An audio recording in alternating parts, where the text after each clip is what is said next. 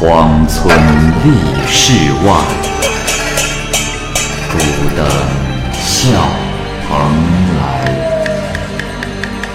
雁作人间雨，旷世岂了斋。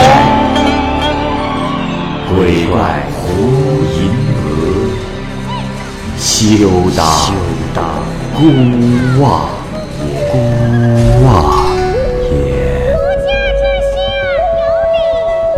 白话《聊斋故事》，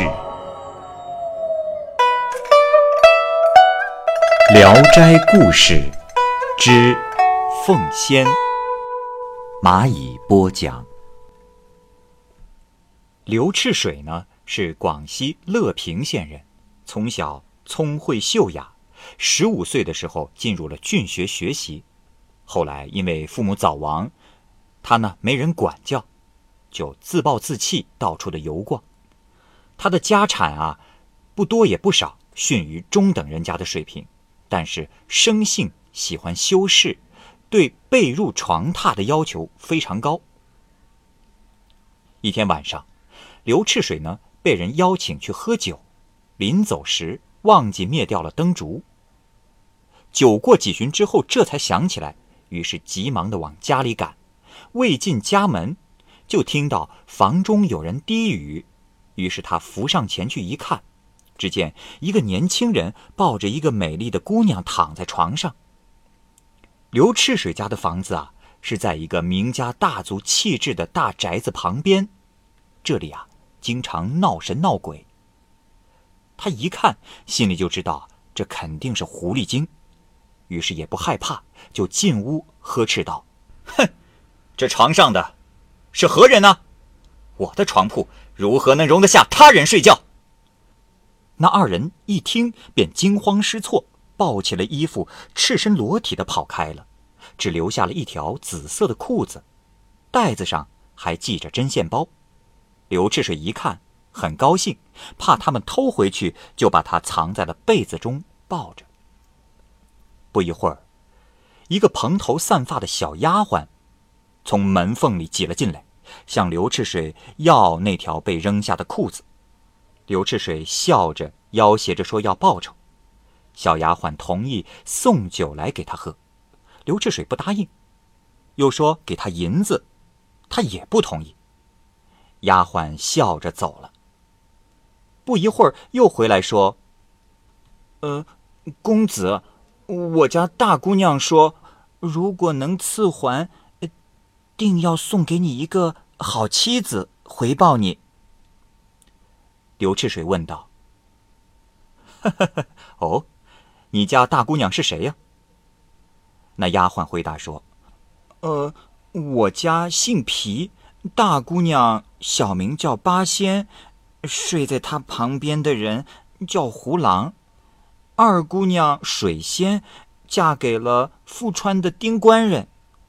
三姑娘凤仙，哎，比两位姑娘更美，见了的人都会中意她。刘赤水恐怕她不守信用，要坐等好消息。丫鬟回去了，又回来说：“呃。”官人，我家大姑娘有话让我带给官人，好事儿哪能一下子就做成的？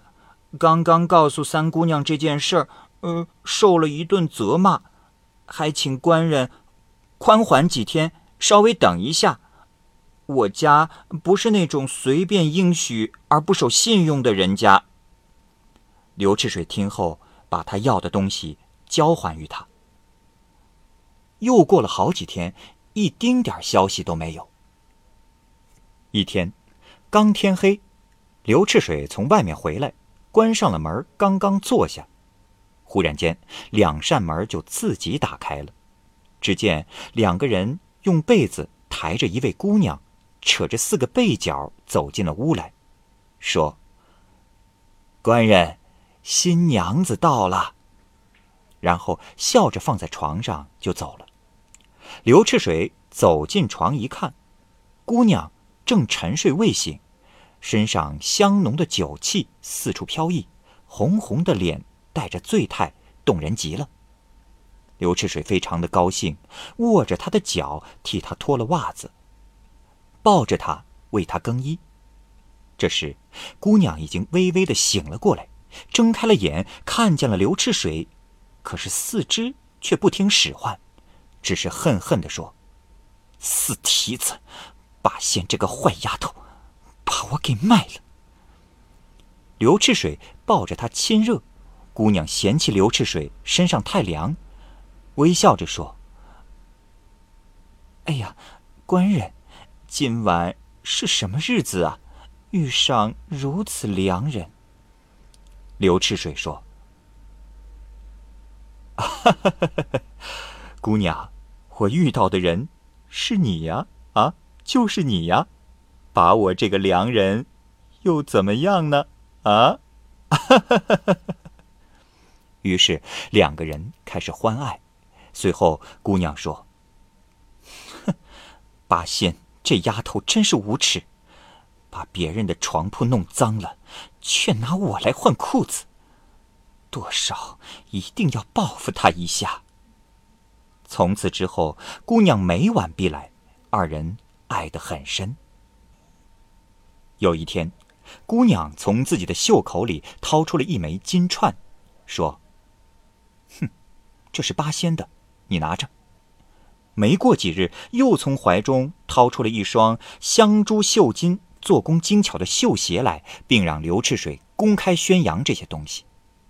刘赤水拿着这些东西啊，就向亲戚朋友夸耀，想看的人呢，用钱和酒做交换，因此这些东西就成了稀罕物。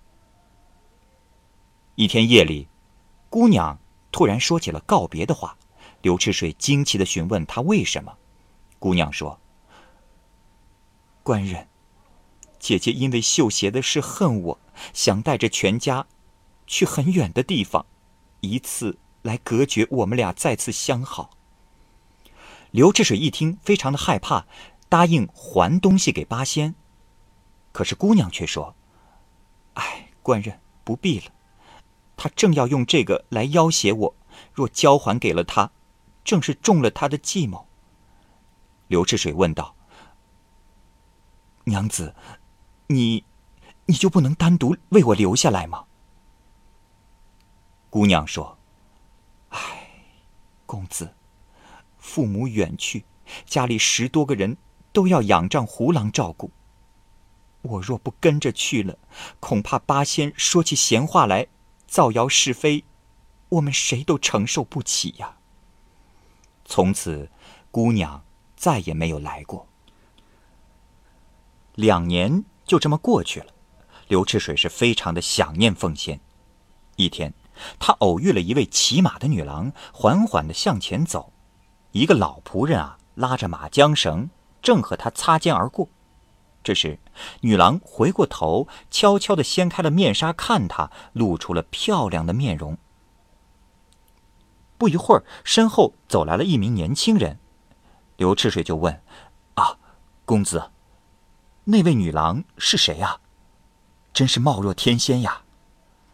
刘赤水极力的称赞他，年轻人向他行礼，笑着说：“这，哈哈哈哈兄台过谦，此乃我内人。”刘赤水赶紧请他原谅。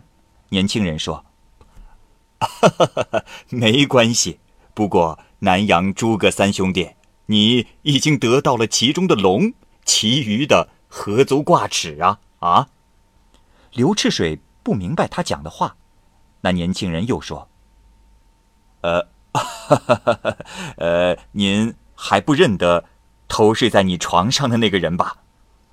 刘赤水这才明白，他就是胡狼。于是他们互认了连襟儿。亲热的说笑了起来，年轻人说：“呃，岳父岳母才回家，呃，我们想去拜访他们，要不兄台跟我一起去？”刘赤水一听很高兴，就跟他们一起进了营山。这山上啊有座宅子，城里人呢经常去躲避战乱。八仙下马就进了屋，不一会儿就有好几个人出来看，嚷嚷着说。哎呀，刘官人来了！刘赤水进门，拜见了岳父母，那里还有一位早到的青年，衣饰华美，光彩耀眼。岳父介绍说：“来来来啊，这是你富川的丁姑爷。”二人相互敬拜后坐下，不一会儿，仆人纷繁忙碌的行酒上菜，相互谈笑，很是融洽。岳父说：“哈哈哈哈哈，呃，今天真好，三位姑爷都来了，可谓是难得一聚啊。今天没有外人。”可以叫女儿们都出来，大家团聚团聚啊！不久，三姐妹就走了出来。老人家命人摆上座位，让他们各自挨着自己的夫婿坐下。八仙见到了刘赤水，只是掩口而笑。凤仙就同他打闹玩耍，水仙容貌稍逊，但沉静温存。屋子里都在谈笑，唯独他拿着酒杯微笑不说话。于是男女同席，人数众多，屋内香气袭人，大家都喝得很高兴。刘赤水见床头各类乐器齐备，就拿了一支玉笛，请求吹奏一曲，为岳父祝寿。老人家很高兴，让会吹奏的各献一艺，因而每个人都争相去取。但是只有丁姑爷和凤仙不拿。八仙说：“呃，夫婿丁郎不会，可以不取。”凤仙，你怎么不伸手？便把拍板向凤仙的身上抛去。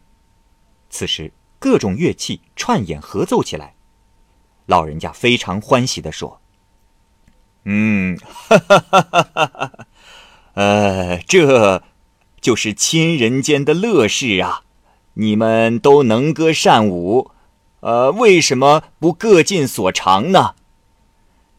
于是八仙站起来，拉着水仙说：“，凤仙向来十分珍视自己的歌声，不去劳烦他。咱们俩何不唱一曲《洛飞》呢？”二人歌舞完毕，恰好婢女用金盘献来了水果。众人都不知道这水果的名字。那老人家说：“，你们年纪尚轻，这是从真腊国带来的，叫做甜婆罗。”便两只手拿起几个，呈给了丁姑爷。凤仙不高兴地说：“哼，爹爹，难道爱女婿也要以贫富论定吗？”老人家笑着不说话，八仙这个时候说：“哎呀，爹爹说了，丁郎是外地来的客人。如果论长幼，难道只有凤妹妹的那个小小的穷困夫婿吗？”凤仙始终不高兴，脱下鲜艳的衣服，把鼓拍扔给了婢女，唱了一折破谣，声泪俱下。唱完，拂袖而去，搞得整个房间的人顿时都不开心了。八仙说：“哎呀，这丫头还是和从前一样任性。”于是就去追她，可是这时她已不知去了哪里。刘赤水只觉得丢人，就辞别回去了。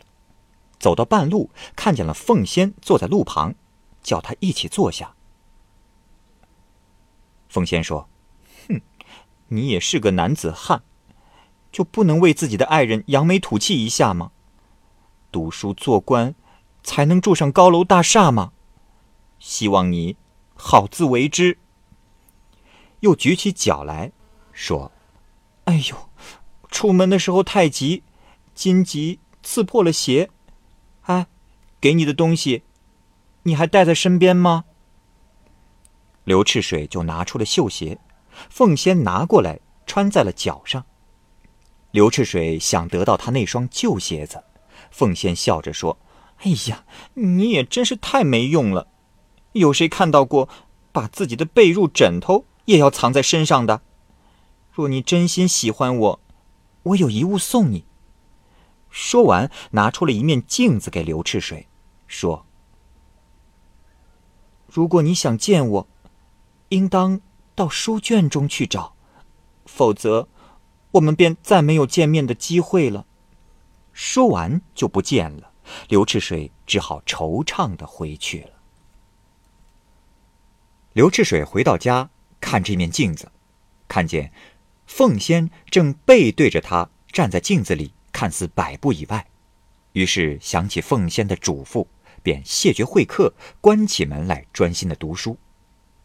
一天，刘赤水只见镜子里的人突然转为正脸，美美的想要笑的样子，于是。对他更加的真爱，单独一人时便同镜子里的人对视。一个月后，刘赤水发奋读书的志向渐渐的减弱了，外出游玩忘记归家。一天，他回到家中一看，镜子中的人满面愁容，好像要哭一样。过了一天再看，又仿佛最开始那样背过身子站在镜子里。刘赤水这才明白，凤仙如此。都是为了自己荒废学业的缘故，于是他开始闭门研读，昼夜不停。时隔一个月，镜子里的人又再次调换了一面，正脸朝外。从此得到验证：每当有事荒废学业，镜子里的人就满面愁容；连日苦苦攻读，镜子中的人就满面笑容。于是他早晚都把镜子挂起来。如同对待老师一样，如此勤奋两年，一次就考中科举。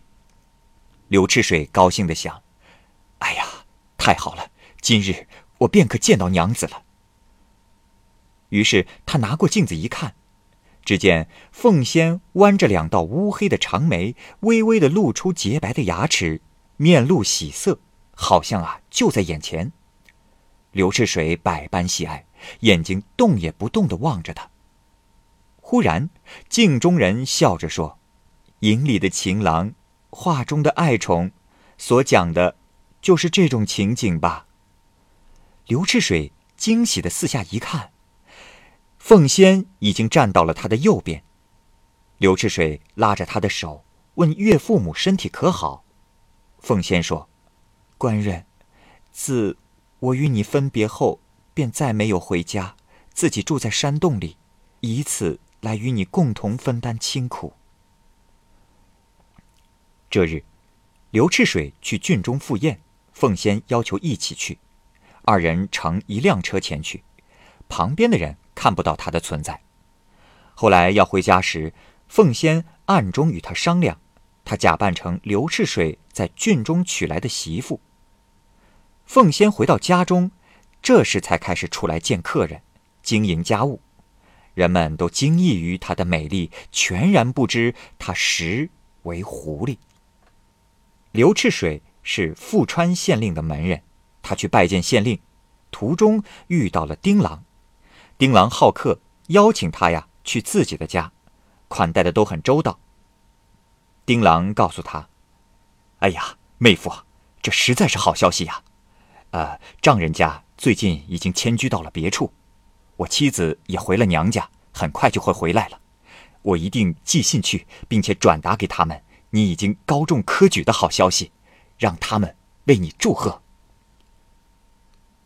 刘赤水起先怀疑丁郎也是狐狸，后来详细的打听了他的家族，这才知道他的父亲是富川县的大商人。当初，丁郎有一天晚上从别墅回家。途中看见水仙孤身一人，丁郎见她美貌，就偷偷的斜眼瞧她。水仙请求跟他一起走，丁郎大喜，把她带回了书房，便与她同居了。水仙呢，能从窗格子中进出，丁郎才知道她是狐狸。当时水仙说：“请郎君莫要怀疑，我是因郎君品德厚道、诚实可信。”才愿意托付终身的。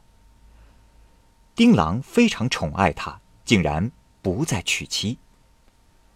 刘赤水回到家中，借用了富人们的大宅院，以备宾客居住，把院子打扫得非常干净，却苦于没有陈设的帷帐可用。可是转天再去看，只见陈设焕然一新。几日后。真有三十几个人带着礼品来到了门前，车马络绎不绝，挤满了街巷。刘赤水对岳父丁郎、胡郎施礼后，请他们进了房。凤仙呢，则迎请母亲及两位姐姐进了内室。八仙说：“哎呀，小姑娘啊，如今是发达了，不怪我了吧？金钏儿和绣鞋还在吗？”凤仙这才找出来还给他，并且说：“喏，鞋在这儿。”只不过呀，上千数的人都见过他，都快把他看破了。哼！八仙假装用鞋打凤仙，说：“哎呀，打你！哼！我呀，就先把这账记在你家官人身上。”于是便将鞋投入到了火盆当中，并祝愿说：“新时如花开，旧时如花谢。珍重不曾着。”横额来相借，水仙也代为祝愿说：“曾经陇玉损，啄出万人称。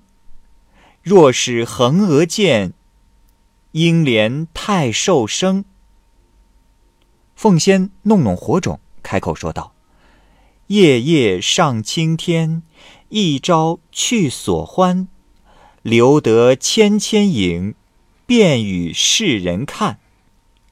那鞋瞬间已经烧成了灰，于是凤仙将灰放在盘中碾开，分成了十几个小堆儿。